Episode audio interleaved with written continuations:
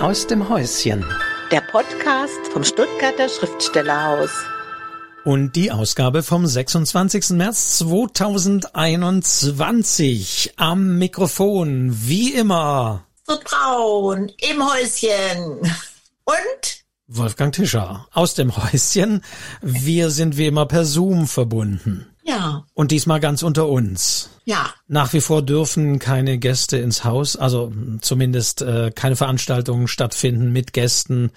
Unverändert, obwohl wir eigentlich gedacht haben, es ist alles ganz anders jetzt in diesem Frühjahr. Ja, also tief durchatmen, speziell nach dem gestrigen Tag. Also Frau Merkel hat uns alle um Verzeihung gebeten. Ganz persönlich gesehen kommen wir der Sache nach, äh, dass wir ihr das verzeihen. Aber dieses ganze Geschlängel drumherum ist jetzt schon schon strapazierend, oder? Was würdest du sagen, Wolfgang? Definitiv. Und ehrlich gesagt, ich weiß nicht, ähm, ob ich ihr da gerade irgendwie was verzeihen muss. Ich glaube, nach wie vor sieht man, dass kulturell keinerlei Wertschätzung von dieser Regierung irgendwie auch nur annähernd ausgestrahlt wird. Und mich als Kulturschaffenden muss ich schon sagen, ärgert das sehr. Die Wirtschaft darf alles. Niemand redet davon, dass bei den großen Konzernen die Produktion mal eine Woche ausgesetzt wird, damit sich dort die Leute nicht anstecken. Nein, diese Leute dürfen dicht an dicht arbeiten, sich anstecken, den Virus vermehren und ich habe so den Eindruck, wir, die Kulturschaffenden, sage ich mal, sind diejenigen, die eben nicht maulen, die kulturell am zivilisiertesten sind und die halt ruhig sind. Und ich würde mir wünschen, wir brauchen sozusagen mal eine andere Art von Demo. Es gehen merkwürdige Menschen auf die Straßen, aber ich würde mir eine Demo von vernünftigen Menschen und auch der Kulturschaffenden wünschen. Es ist ja auch leider medial so, prügel dich in Kassel mit merkwürdigen Menschen und das geht in den Medien rauf und runter. Und ich habe teilweise gehört, dass Demonstrationen auch von Hoteliers und Gaststätten, die mit Abstand und Masken demonstriert haben und nie Niemanden hat das interessiert, niemand hat darüber berichtet. Es muss sich, denke ich, wirklich was ändern. Es ist so, ähm, anders kann ich das nicht ausdrücken. Ja, also vielen Dank, lieber Wolfgang. Well spoken, kann ich da nur sagen. Einfach mal von der Leber weg. Äh, äh, man hat sich schon so dran gewöhnt, dass man so als Kulturmensch so ein bisschen unter ferner liefen äh, lebt und agiert. Ähm, ich traute mich schon gar nicht mehr so richtig mal vom Leder zu ziehen, aber du hast vollkommen recht. Es ist passiert einfach ja gar nichts. Also in unserem Bereich. Wir haben ja auch eine, finde ich, schon ziemlich vernichtende äh, Geschichte hier erlebt mit dem Antrag zum Neustart Kultur. Da sind wir jetzt, ich habe es nochmal überlegt, in der fünften Runde wir haben den Antrag im Oktober gestellt. Ähm, es geht da, ich lese es vor, um Pandemie, pandemiebedingte Investitionen in Kultureinrichtungen zur Erhaltung und Stärkung der bundesweit bedeutenden Kulturlandschaft. Also das war äh, äh, der Fördertopf, von dem, äh, in den man da einen Antrag hineinwerfen konnte. Aber ich muss ganz ehrlich sagen, der ist da drin so vers versackt beziehungsweise wurde so wiedergekäut. Ähm, Im Oktober haben wir den Antrag gestellt. Am 1. März kam die erste Reaktion auf den Antrag. Seitdem sind wir in Schleife 5, meine ich äh, mit Rückfragen, neuen Abfragen, wieder äh, korrigierten Kostenplänen. Und es ist vielleicht eine halbe Stunde her, da kam jetzt wenigstens mal, ähm, dass unser, dass wir jetzt alle Unterlagen eingereicht haben. Alle, die sie brauchen, und jetzt könnte das einer finalen Prüfung zugeführt werden. Und wir könnten eventuell damit rechnen, in den nächsten ein, zwei Wochen ein Ergebnis zu bekommen. Also eher sind wir alle geimpft, als dass wir die Fördergelder ja. bekommen, die wir vor einem halben Jahr gebraucht hätten. Denn ja. eine Einrichtung, man kann es nur noch mal betonen, wie das Stuttgarter Schriftstellerhaus, das wirklich für Stuttgart und für die dort Schreibenden eine enorm wichtige Einrichtung ist. Eine Einrichtung, die wirklich gebraucht wird, wo sich Menschen treffen, wo wir Schriftsteller vorstellen, wo wir auch äh, solche Projekte gestemmt haben wie Stuttgart liest ein Buch, die also nach Baden-Württemberg Berg und wirklich weit ausgestrahlt haben, gestemmt von sehr wenigen Leuten. Und wir sind nun mal in einem kleinen Haus und das kann nicht stattfinden. Und wenn es um diese Maßnahmen geht, also wer, wenn nicht so ein kleines Haus ist, existenziell betroffen, weil einfach nicht so viele Leute gerade auf so kleinen Platz sein können. Das heißt, da brauchen wir die Gelder, um die Kultur, ja. um das zu leisten, was wir machen. Und es ist so, äh, wie du gerade sagst, dass man wirklich ein halbes Jahr mittlerweile mit der Bürokratie zu tun hat. Also das, was immer wieder bemängelt wird, wird uns so demonstriert. Also man scheint uns zu suggerieren, ja, ihr braucht das, aber Deutschland ist das Land der Bürokratie und diese Bürokratie schafft sämtliche Hürden, damit ihr schnell in die Pötte kommt. Also, also ja, ja. da möchte ich wirklich, das möchte ich noch mal ganz massiv hier sagen. Das ist die, was wir hier erlebt haben, also mit den anderen Anträgen und den wiederholten Rückfragen und immer wieder und immer wieder, das scheint mir so im großen Bereich das Spring, das große Problem zu sein. Ja.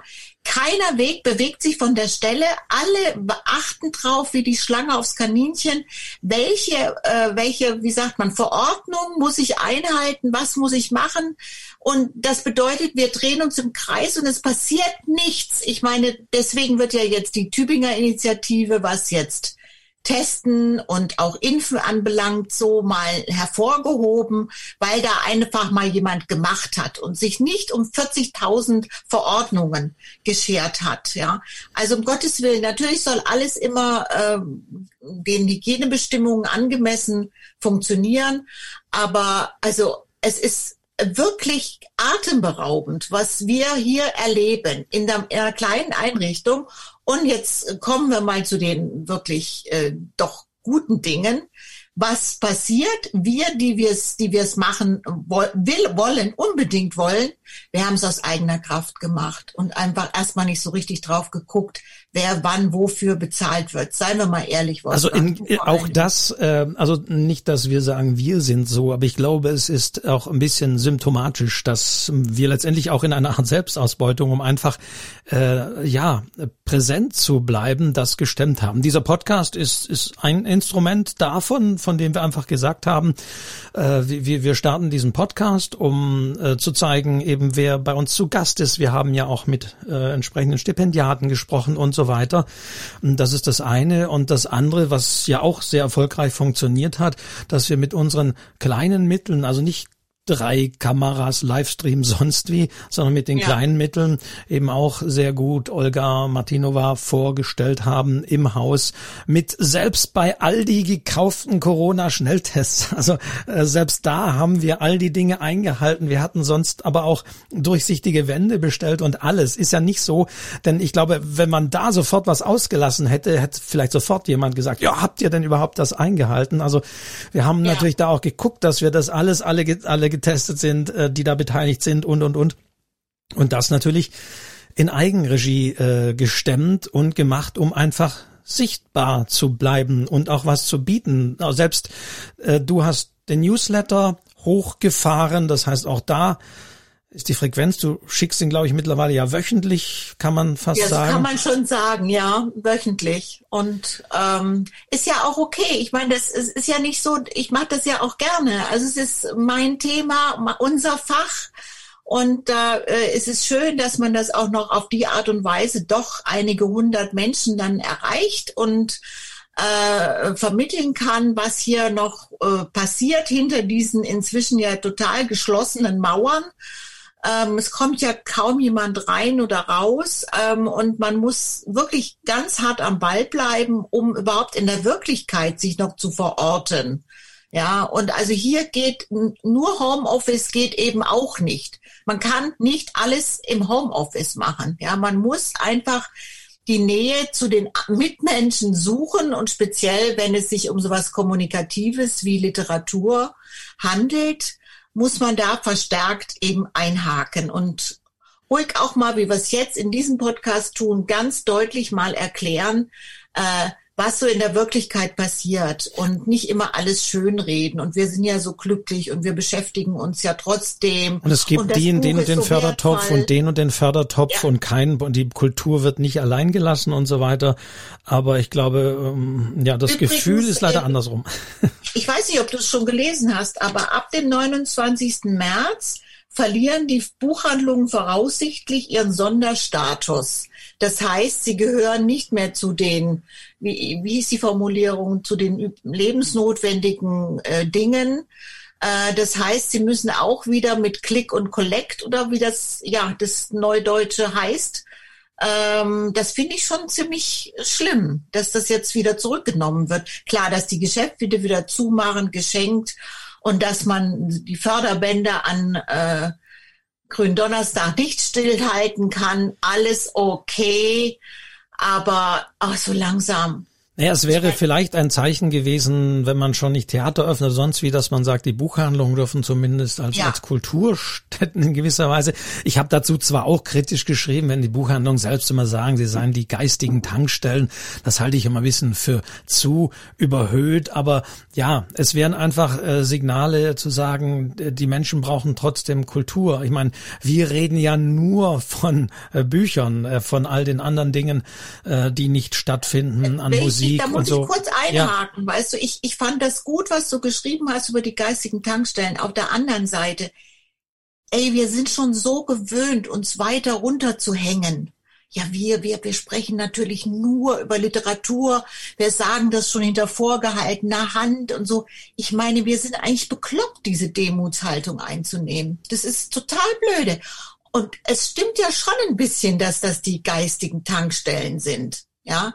Und äh, manchmal denke ich, Mensch, wir dürfen uns auch nicht so klein machen und speziell jetzt in der Zeit ruhig auch mal sagen, ja, wir haben auch äh, wichtige Dinge zu tun und wir gehen mit sehr vielen Menschen sind davon abhängig beziehungsweise wünschen sich das und da kann man ja noch was tun, ja.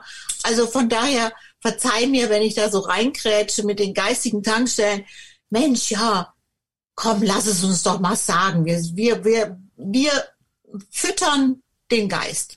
Ja, und das ist aber, eine ganz ja, wichtige Angelegenheit. Aber es geht eben auch um engagierte Buchhändlerinnen, die da, die ja. da dahinter stecken und die, die, ja, genauso hier dicht machen müssen, zumachen müssen. Und ja, die Buchhandlungen sind schon in, in einer Sonderstellung. Also das, das meine ich damit gar nicht. Also äh, auch bis hin zu wichtige Veranstalter, die ja auch die Buchhandlungen sind. Also die, die, die Lesungen machen, die, die Bücher empfehlen. Also wir hatten ja mit äh, Autoren auch hier in diesem Podcast gesprochen, die jetzt neu auf den Markt kommen. Und ich erlebe äh, immer wieder oder lebe aktuell auch sehr, man sieht es bei großen Verlagen, dass die eben auf die bekannten Autoren setzen, dass dann nochmal was gebracht wird, dass äh, hier nochmal ähm, ein Zusatzbuch zu XY, was weiß ich, Doris Dörrie hatte hier den Ratgeber, jetzt kommt noch ein Schreibjournal man kann es den Verlagen natürlich nicht verdenken, weil aktuell den Leuten, da sind wir wieder mediale Aufmerksamkeit, nur die Bücher auffallen, die auch medial irgendwie genommen werden und die Medien reagieren nun mal auch auf Promis.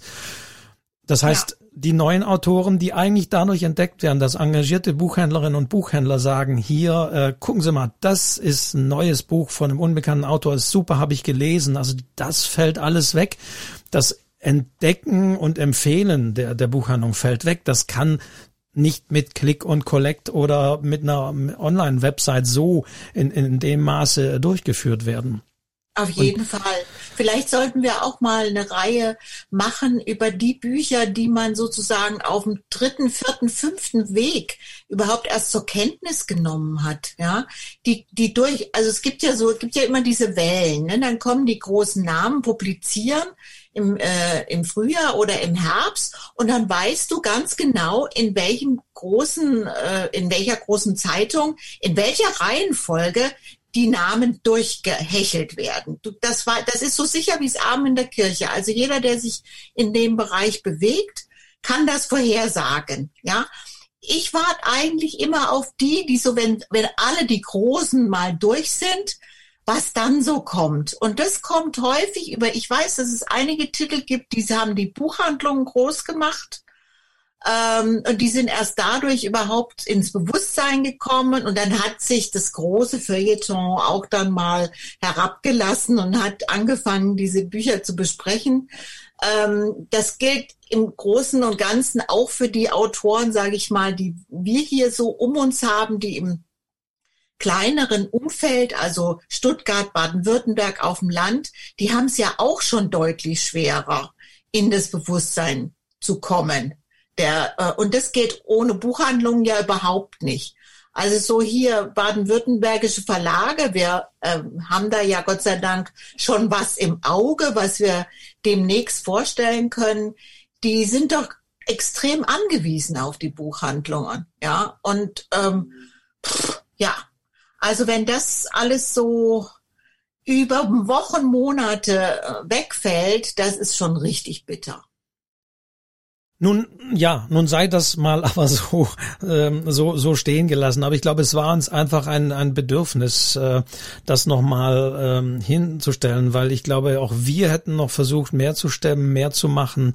Es wäre auch vieles einfacher äh, von der Logistik und allem gewesen, wenn wir eben rechtzeitig auch entsprechende, die überall propagierten äh, Mittel zur Hand gehabt hätten. Noch dazu kommt, dass manche Förderungen ähm, abs ein bisschen absurderweise rein technisch technisch fixiert waren. Also es wurden nur technische Kosten übernommen, eine weitere Kamera oder, oder Mikro und sonst wie was äh, für diese eben aber wir haben gesagt, oh ja, ganz toll, dann äh, setzen wir auch Honorar an, weil es dann auch wichtig ist, Gäste zu bezahlen oder den Autoren, die vielleicht schon so nicht vor Ort lesen können, zumindest auch für eine Lesung in einem Podcast oder in einem Livestream Geld zu bezahlen. Aber da, je nach Fördertopf, heißt es dann wieder, nee, nee, nee, nur, nur, nur Technik. Als ob man irgendwelche ähm, japanischen Kamerahersteller eher fördern möchte ja. als die Schriftsteller in der Region. Ja, aber vielleicht sind äh, wir halt auch sehr technikfokussiert damit das immer alles, damit was da,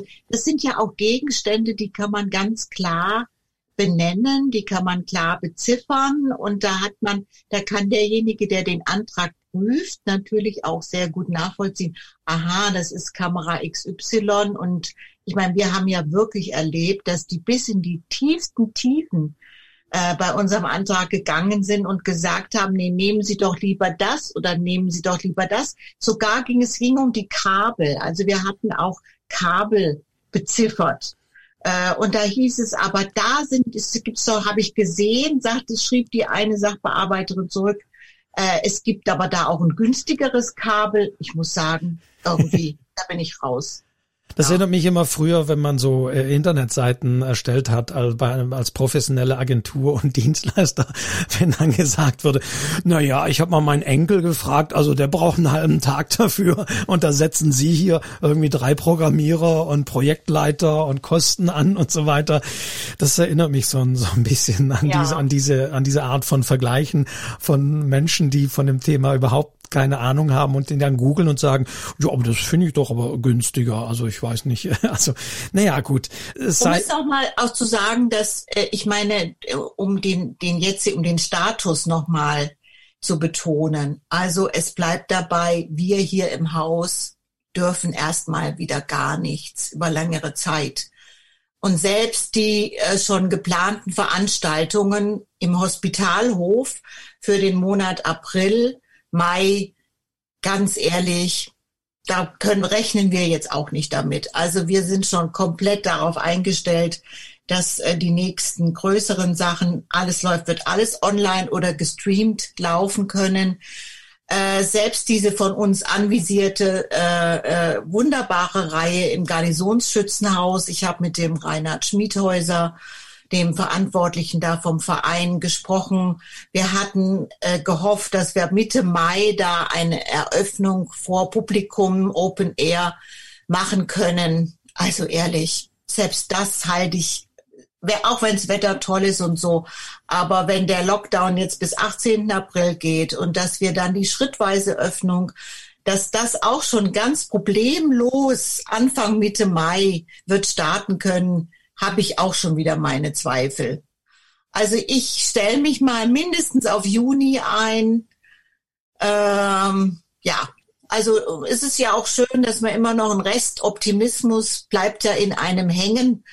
Äh, ohne den kann man auch nicht leben und planen. Und äh, ich habe ja schon alle Anfragen an die Autorinnen, Autoren, die dabei sein sollen, äh, gemacht. Und die Termine stehen und das Programm ist in Arbeit. Wir, wir geben unser Bestes. Und, und ja, und wir werden weiter diesen Podcast machen. Wir werden weiter äh, Autoren, demnächst Verleger, Übersetzerinnen ähm, interviewen, sprechen mit äh, ihnen über, über Bücher, über Literatur. Also wir können, das kann man glaube ich auch äh, sagen, ähm, ähm, Hubert Klöpfer ist jetzt mit seiner Edition ähm, zu einem neuen Verlag äh, gegangen, dem Kröner Verlag. Das werden wir hier auch, die werden wir auch hier in diesem Podcast vorstellen. Äh, das kommt also demnächst. Es sind schöne Bücher. Ich habe jetzt das erste Buch von Joachim Zelter hier bekommen. Ich glaube, du hast auch schon. Ja, also das ist ja überhaupt, das war jetzt äh, das schönste Erlebnis dieser jetzt laufenden Woche. Äh, vorgestern um 18 Uhr klingelt jemand an der Tür. Ich denke, Post kann jetzt eigentlich nicht mehr sein, sonst hatte sich niemand angekündigt, geht ja auch alles nicht richtig ich gehe an die Lautsprecheranlage und dann war es der Verleger von Kröner, der Herr Klemm, und hatte ein Paket in der Hand und hat mir äh, die ersten Bücher gebracht aus dieser neuen Kooperation und auch eins aus ein literarisches Buch aus auch aus der Produktion von Kröner selbst und jetzt zwei Bücher von äh, Hubert Klöpfer aus der Edition, die da jetzt entstanden ist, die neue Zusammenarbeit, und zwar von dem Joachim Zelter, den neuen Roman und auch den neuen Roman von der Daniela Engist. Und ich pack noch auf der Treppe, reiß ich noch das Paket aus, ja, ihm quasi aus den Händen und reißt das Paket auf und finde drei wunderschön gestaltete äh, Bücher und hatte mal so einen kleinen Live-Glücksmoment. Ja, also nicht so von wegen, ich habe irgendwo äh, ein, ein, Video gesehen oder ein Stream gesehen. Nein, ein Mensch stand vor mir, ein Verleger bringt seine neuen Bücher hier ins Haus. Best Moment, äh, muss ich wirklich sagen. Und bin sehr, sehr gespannt. Ähm, ich freue mich auf die Bücher und auch natürlich auf die Vorstellung. Wir machen einen Podcast mit Klöpfer und Klemm, sage ich mal so ganz abgekürzt, äh, wo wir dieses Zusammengehen der beiden Verlage besprechen und wo wir dann äh, im Vorgriff auf den 15. April, können wir jetzt schon sagen, gibt es, war geplant eine Live-Veranstaltung mit den genannten Autorinnen, also mit der Daniela Engis und dem Joachim Zelter, stellvertretend für die anderen, die in dieser ersten Charge äh, erscheinen werden in der, in der Edition. Das war geplant im Hospitalhof, kann nicht live stattfinden, ist schon klar. Wir werden aber live dahin gehen und äh, wenigstens gestreamt werden und ähm, Nee, gestreamt werden ist falsch, ne? so sagt man gerne. Ja, wir doch. werden es streamen, ja doch, man. Wir ja. streamen. Ja. es wird auf jeden Fall ein Livestream von dieser Veranstaltung. Oder genau. die ja, es wird kein Livestream von dieser Veranstaltung geben, sondern diese Veranstaltung existiert, weil sie per Livestream ja. übertragen genau. wird. Sonst genau. ähm, ja, ist es nicht Aber so wir sinnvoll. so gut wie möglich diese Gesprächssituation einfach mal darstellen. Deswegen dürfen wir schön getestet und mit Plastikwänden in einem Raum des Hospitalhofs sitzen und uns beim, im Gespräch angucken, also live angucken.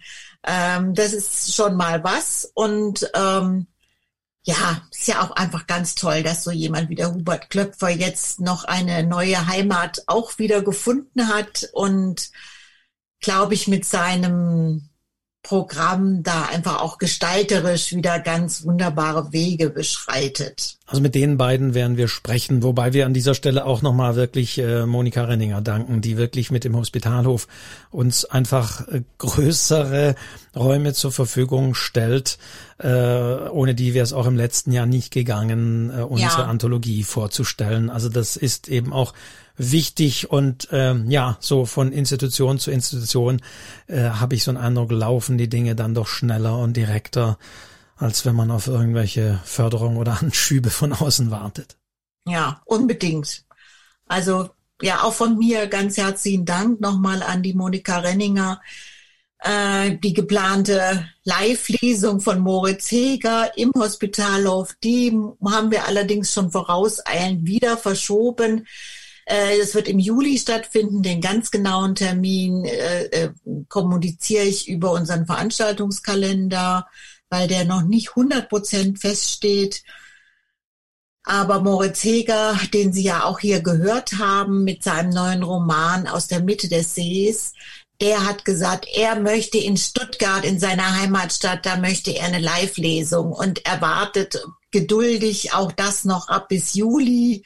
Da hoffen wir jetzt ja wirklich alle, dass das äh, klappt und dass wir uns dann im Hospitalhof mit vielen Menschen da einfach auch mal sehen oder mit einigen Menschen zumindest. Ja, das sind so kleine Highlights, die man schon so am Himmel erspähen kann. Und ähm, an einem anderen Programm arbeiten wir auch. Das ist aber noch nicht spruchreif, dass wir einfach doch ein paar äh, Veranstaltungen hinbekommen. Ähm, aber wahrscheinlich müssen die gestreamt werden. Aber gut, Hauptsache, Komma, das.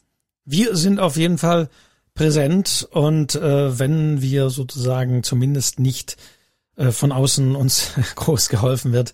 Wir ähm, machen das, äh, stemmen das und äh, werden auf jeden Fall ähm, da sein, weil man will ja auch äh, gehört werden, man will ja auch zeigen, was die Autorinnen und Autoren und Verlegerinnen und Verleger und äh, Buchhändler und Buchhändler hier alles so leisten und tun und machen für die äh, für den Kulturbereich Literatur, Lesen und Buch, für den wir nun mal stehen und ähm, ja, trotz allem haben wir eben nicht zu und dicht gemacht, sondern sind noch da.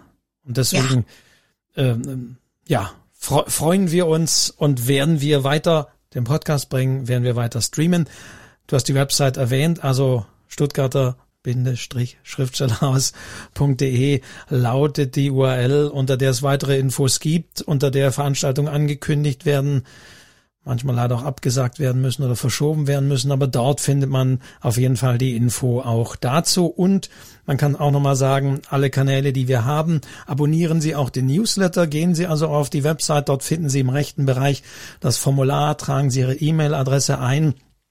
Astrid Braun schreibt da auch immer exklusiv Content, der sich nirgendwo befindet, nur in diesem Newsletter. Also deswegen den Newsletter abonnieren, diesen Podcast abonnieren, auch das sage ich immer wieder und immer wieder gerne. Es gibt ihn auf allen Kanälen, auf denen die Leute Podcasts hören, also Spotify, Apple, äh, Google Podcasts und so weiter und so weiter. Abonnieren Sie diesen Podcast. Außerdem freuen wir uns, muss nochmal sagen, auf Rückmeldung. Also wenn Sie diesen Podcast hören, schreiben Sie uns, haben Sie Ihre Meinung, pflichten Sie uns bei, widersprechen Sie uns.